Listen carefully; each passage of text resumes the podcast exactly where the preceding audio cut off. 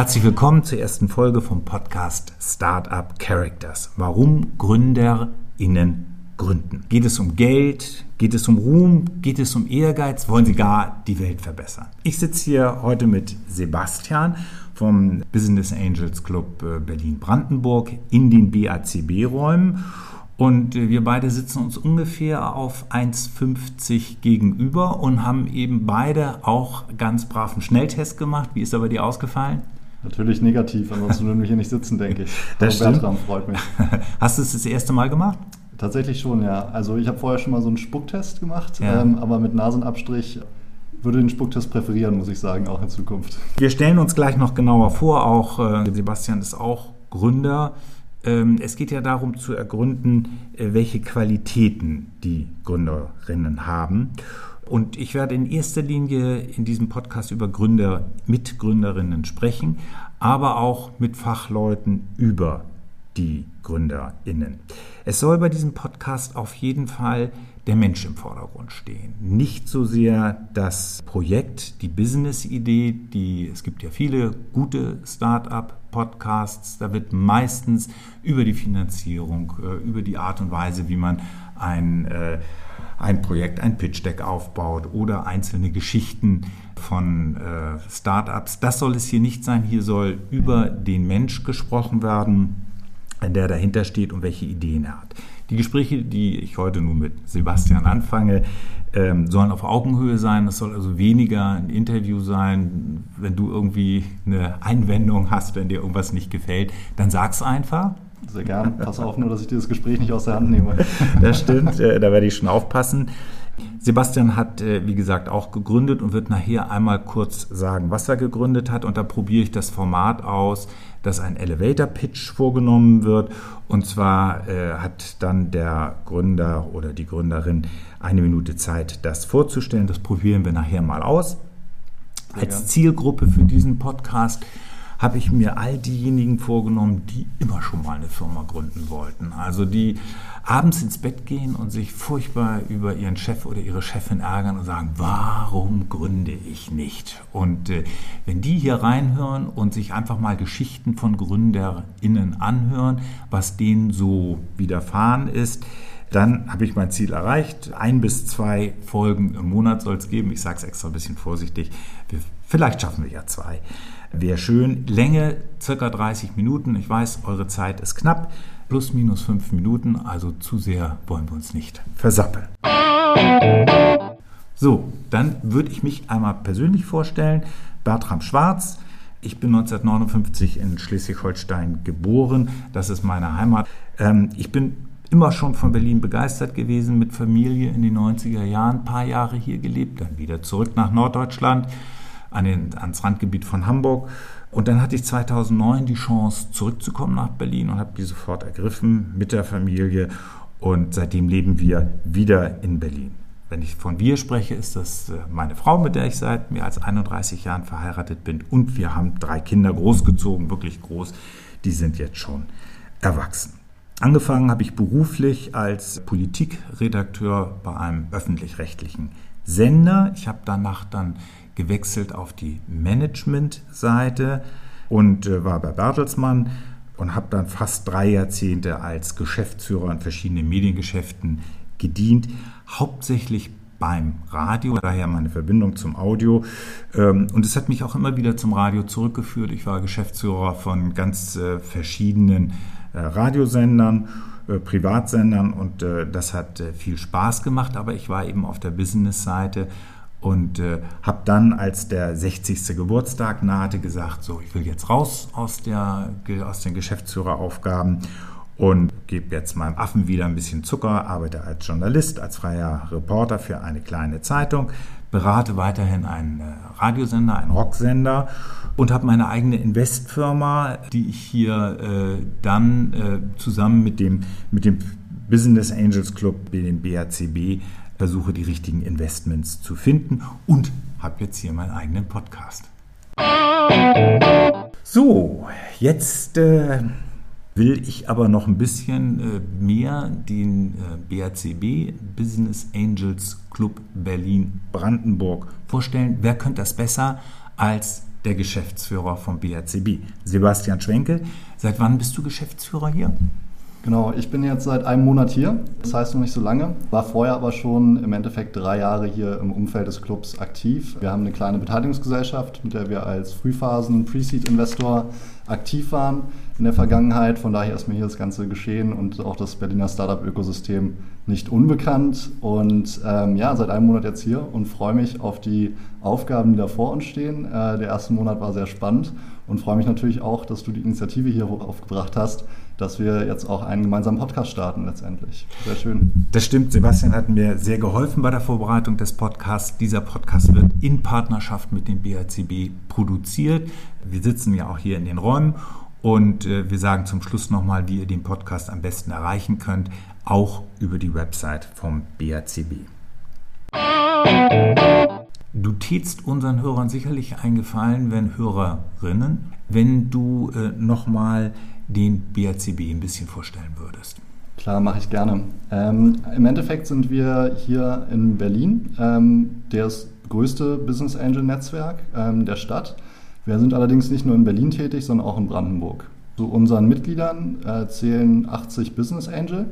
Und unsere Hauptaufgabe ist es im Endeffekt, das gesamte Ökosystem im, im Blick zu behalten, gerade die Acceleratorenprogramme, gerade die Programme der Hochschulen um dort spannende Startups auszumachen und die letztendlich mit unseren Mitgliedern zusammenzubringen und zu einem erfolgreichen Investment zu führen. Wie schätzt du die Zeiten im Augenblick ein? Ist es äh, günstig zu gründen oder schwierig? Ich glaube tatsächlich ist es aktuell ein sehr guter Zeitpunkt, um zu gründen. Zum einen gibt es tatsächlich sehr viele Menschen, die sehr interessiert daran sind, in innovative Gründungen, in junge Teams zu investieren hat wahrscheinlich auch auf einer, sag ich mal, volkswirtschaftlichen Makroebene damit zu tun, dass einfach aktuell andere Anlageformen nicht ganz so spannend sind, nicht so hohe Zinsen abwerfen wie in der Vergangenheit und ich daher sehe, dass schon viele Menschen darauf aus sind, neue Anlageformen zu finden und da gerade Themen wie Impact Investment, also Nachhaltigkeit, Diversität etc. stark im Fokus stehen, auch in der öffentlichen Wahrnehmung, glaube ich, dass sich sehr viele Menschen dafür interessieren, eben in junge Unternehmen zu investieren, weil die diese Werte viel stärker auf dem Schirm haben als das vielleicht alt etablierte Industrie, äh, ich sag mal, große Companies haben. Du hast eben gesagt, der Club ist für Berlin und Brandenburg und wird ja auch unterstützt von Berlin und Brandenburg. Ist da ein großes Gefälle zwischen Berlin und Brandenburg? Auf jeden Fall. Also das muss ich leider sagen. Es nähert sich doch immer mehr an und man merkt auch, dass in Brandenburg auch immer mehr moderner gedacht wird. Gerade Potsdam ist da vielleicht auch auszuklammern, da es vom Mindset doch eher dem Berliner Mindset entspricht. Es ist aber schon so, dass dann in manchen Regionen von Brandenburg die Uhren dann doch etwas langsamer ticken, noch Leute tatsächlich auch ein bisschen konservativer an gewisse Themen herangehen und man schon merkt, dass es einfach ein bisschen suburbaner, ländlicher einfach das Leben dort spielt und eben nicht so von dieser Hektik, Schnelligkeit und, sage ich mal, dieser progressiven Berliner Natur geprägt ist. Das ist auf jeden Fall ein Unterschied. Ah, der, der Club ist ja hier in Berlin angesiedelt, in der Otto-Suhr-Allee 25, ist ja auch äh, mehr oder weniger offene Tür hier, die, die Geschäftsstelle. Wenn man sich dem annähern will als Gründerin, wie macht man das am besten? Kommt man hierher und klopft an die Tür und sagt Hallo? Naja, aktuell mit Corona natürlich nicht. Es ist richtig, die Tür steht eigentlich immer offen bei uns. Ist natürlich so, dass wir im operativen Geschäft, also mit der Verbindung von Startups und Business Angel auch echt viel zu tun haben. Von daher wäre der präferierte Weg von unserer Seite, schreibt uns halt einfach eine E-Mail, kontaktiert uns über LinkedIn, sowohl den Club selbst als auch die Mitarbeiter, ähm, sage ich mal, in, als Privatperson. Wir haben eigentlich für jeden offenes Ohr und wenn wir nicht direkt weiterhelfen können, kennen wir eben durch unser großes Netzwerk in der Stadt auf jeden Fall jemanden, der den Teams weiterhelfen kann oder äh, angehenden Gründerinnen eine gute Adresse bieten kann, sozusagen, um die Idee erstmal festzuzurren und weiterzuentwickeln. Also ihr habt die 80 Angels, äh, wie du eben gesagt hast, als Resonanzboden, die ja auch investieren. Da gehöre ich ja auch dazu, habe auch schon investiert. Aber ihr habt ja auch ein Instrument, wo der Club im Grunde selbst investieren kann.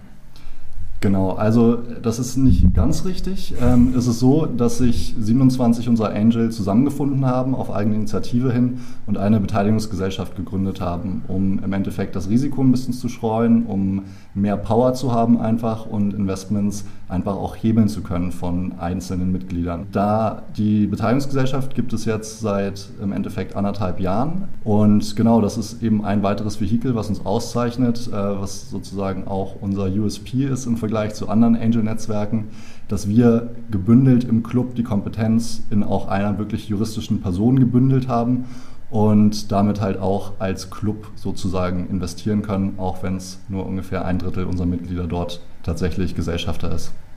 Hat die Beteiligungsgesellschaft schon investiert? Ähm, ja, wir haben sechs Investments gemacht. Den Ball kann ich natürlich auch gerne mal an dich zurückspielen, Bertram, denn du bist ja auch letztendlich einer der Gesellschafter der Beteiligungsgesellschaft. Für uns aus der Position der Organisatoren her, sage ich mal, äh, ist es natürlich immer schön darüber zu reden, aber sag du doch mal vielleicht, wie sind deine persönlichen Erfahrungen bis jetzt gewesen? ich äh, bin seit zwei Jahren dabei, also ziemlich genau zwei Jahre. Und äh, das war auch die Zeit, als dann die Beteiligungsgesellschaft gegründet wurde und ich bin dann gefragt worden, ob ich mitmachen will. Und ich habe dann mehr oder weniger von Anfang an mitgemacht. Und das ist auch, auch wenn man nur mehr im Hintergrund als Gesellschafter sich das anhört, welche Ideen und wie sie geprüft werden, ist es trotzdem äh, viel Arbeit. Also wir haben jetzt kommen gerade aus einer Gesellschafterversammlung von einer Beteiligungsgesellschaft.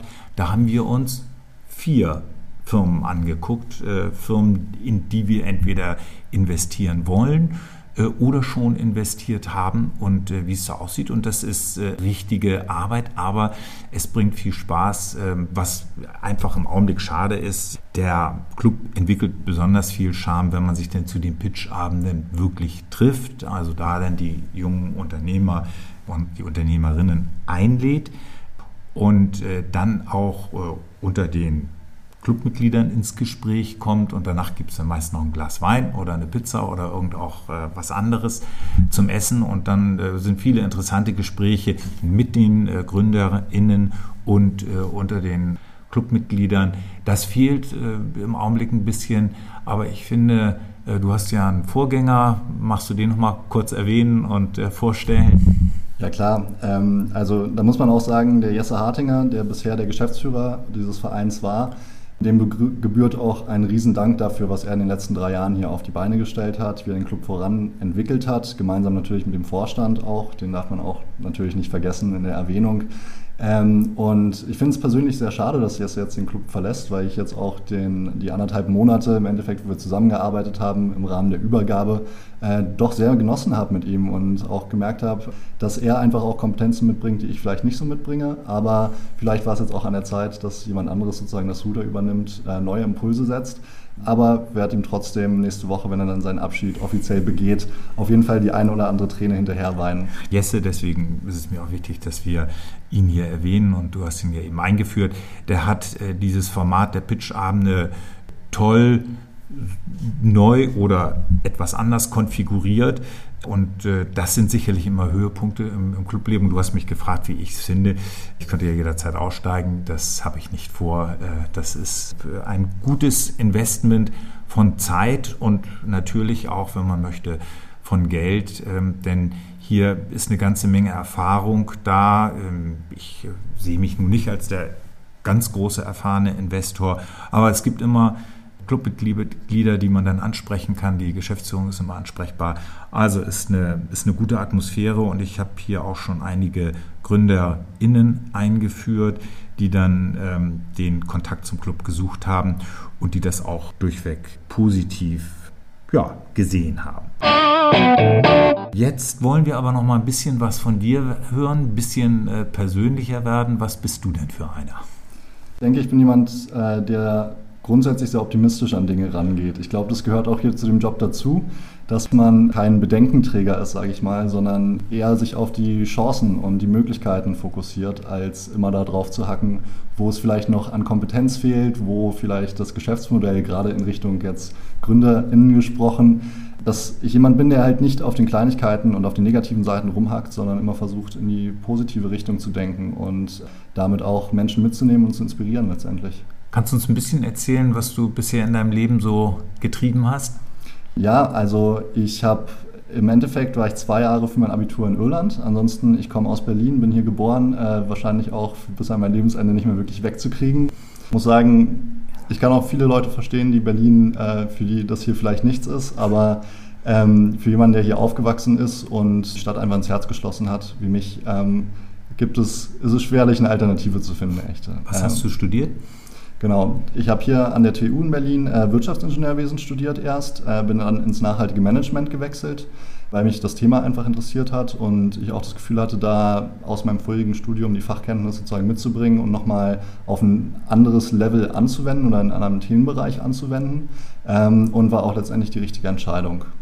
Währenddessen habe ich angefangen in der Baubranche zu arbeiten, also Wirtschaftsingenieurwesen hatte ich mit Fokus Bauingenieurwesen studiert und habe da drei Jahre bei einem großen Projektträger im Endeffekt gearbeitet. Erst in der Projektleitung, also wirklich vor Ort auf der Baustelle, mich mit Subunternehmern rumgeschlagen etc. pp.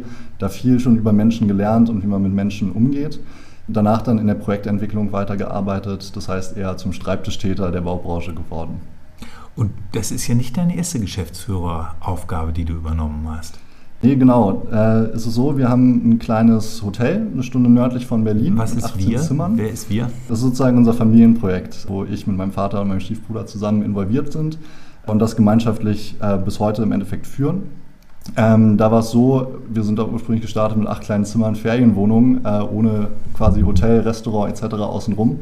Und meine Aufgabe war es da im Endeffekt, den gesamten Gastronomie- und Eventsbereich aufzubauen.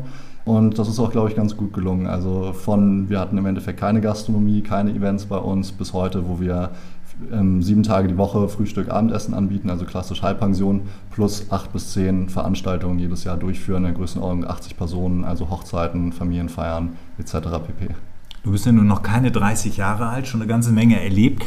Aber das ist ja auch noch nicht alles. Ein bisschen habe ich mich ja über dich erkundigt und wir kennen uns ja auch ganz gut. Äh, du bist eben auch Gründer. Das ist richtig. Ähm, beziehungsweise das Kapitel ist jetzt leider abgeschlossen, erstmal zumindest. Wie man sieht, genau, ein bisschen Tausendsasser vielleicht würde ich mich noch beschreiben. Wer in meinen Lebenslauf guckt, wird auch feststellen, dass ich für Studium relativ lange gebraucht habe. Deswegen war immer viel Zeit für andere Projekte.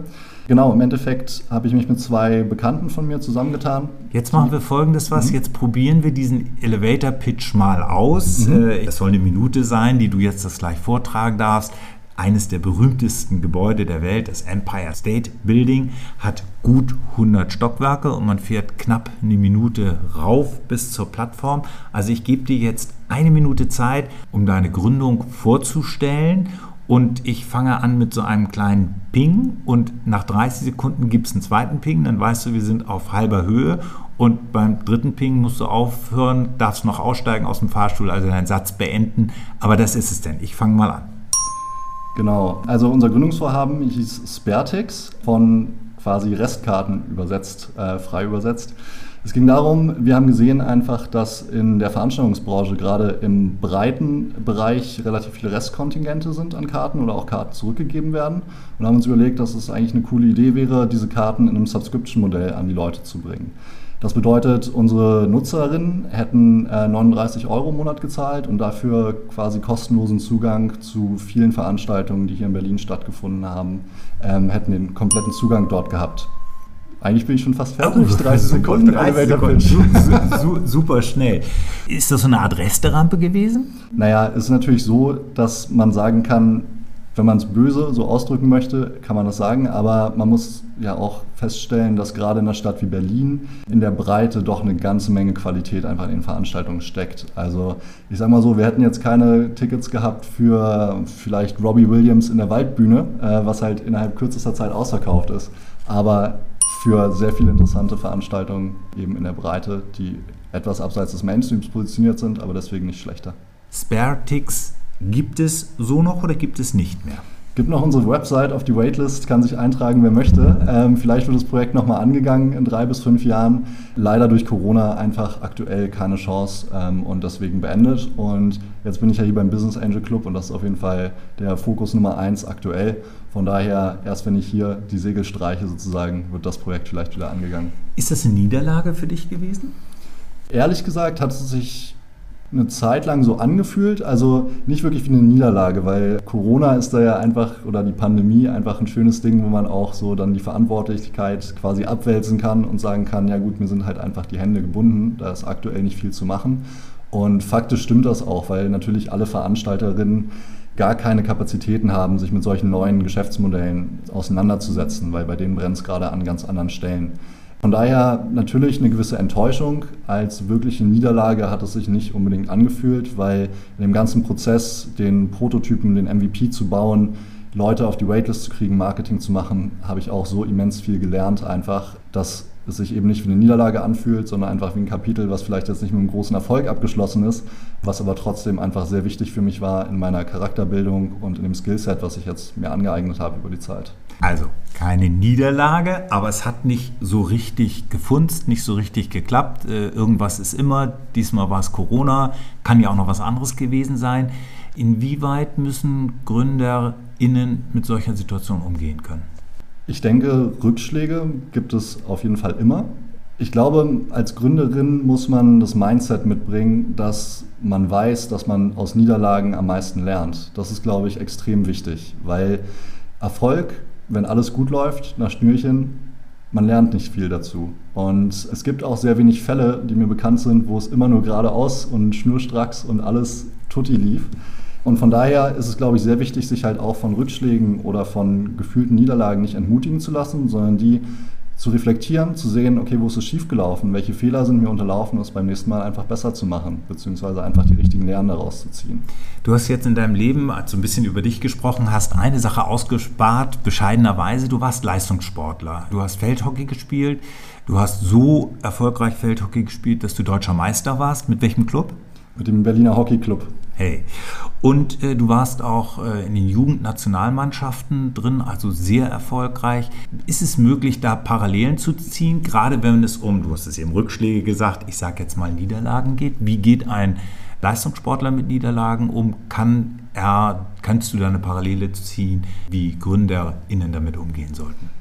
Ja, also ich denke, dass der Sport mich da auch schon sehr viel gelehrt hat, weil es gibt einfach auch Situationen in einem Spiel, wo meinetwegen der Schiedsrichter eine Entscheidung trifft, die einem selbst nicht passt, ähm, wo vielleicht einfach mal ein Tor fällt, das total unverdient war letztendlich hinten raus. Und da habe ich auf jeden Fall gelernt, dass es sich dass es wenig Sinn ergibt, sich mit Rückschlägen lange aufzuhalten, sondern im Endeffekt, wenn man da steht und mit dem Schiedsrichter oder der Schiedsrichterin meckert, verliert man wertvolle Zeit, um das wieder aufzuholen, was man gerade verloren hat. Das ist auf jeden Fall ein Learning, was ich vom, vom Sport mitgenommen habe. Darüber hinaus ist es so, muss ich sagen, deutscher Meister liest sich sehr gut. Tatsächlich, ich bin Torwart beim Feldhockey und das ist immer so, dass die Position eigentlich nur mit einer Person besetzt ist und ich dritter Torwart bin oder gewesen bin und zu dem Zeitpunkt und eigentlich das Spiel, das Finale auch sozusagen vom Videoturm erleben durfte und quasi meinen Mannschaftskollegin zugeschaut habe ähm, und das alles aufgenommen habe, weil eben als dritter Torwart kein Platz auf der Bank mehr sozusagen war, um wirklich live dabei zu sein. Aber ich habe natürlich mit der Mannschaft unter der Woche die ganze Trainingsleistung mitgemacht und von daher denke ich auch mitgeholfen, dass wir diesen Erfolg dann erreicht haben. Da sprichst du doch ein ganz wichtiges Thema an, das Thema Team. Auch wenn du bei dem Finale dann nicht auf dem Feld warst, äh, die ganzen Vorbereitungen und äh, das ganze Teamgefühl, wollen wir nicht zu viel über den Sport reden. Wie wichtig äh, ist das Team äh, bei einer Gründung? Und ich äh, spitze die Frage mal zu. Bedarf es einer Hierarchie? Braucht man einen Leader? Braucht man einen, einer, der vorangeht? Oder geht das wirklich im Team? Ich glaube, es braucht keine Hierarchie im klassischen Sinne. Ich glaube, es braucht jemanden, der letztendlich das letzte Wort hat in strittigen Situationen. Also es muss klar sein, wer letztendlich die Entscheidung trifft und auch die Verantwortung dafür übernimmt.